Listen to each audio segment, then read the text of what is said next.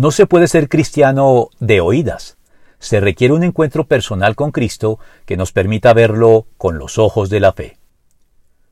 Muchos cristianos fundamentan su presunto cristianismo en el hecho de poseer información sobre Dios y sobre Jesucristo y haber manifestado su acuerdo intelectual con esta información. Pero la teología distingue entre el llamado Jesús histórico y el Cristo de la fe, entendidos como dos aspectos complementarios e inseparables de la misma persona.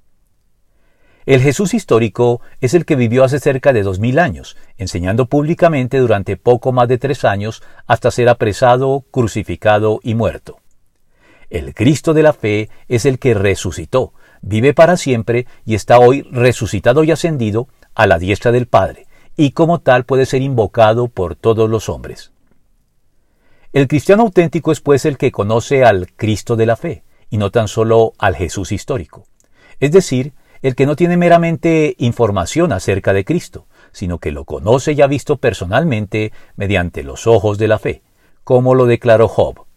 De oídas había oído hablar de ti, pero ahora te veo con mis propios ojos. Job 42.5.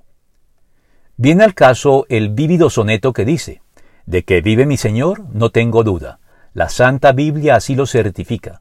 Antes que al descreído que claudica, prefiero a este gran libro que no muda. Yo sé que vive, inestimable ayuda, de su poder hoy mi alma testifica. Su gracia es que cambia y vivifica y que se ofrece a todo aquel que acuda. Mas tengo un argumento siempre nuevo que a la incredulidad la torna vana. Es la oración que diariamente elevo.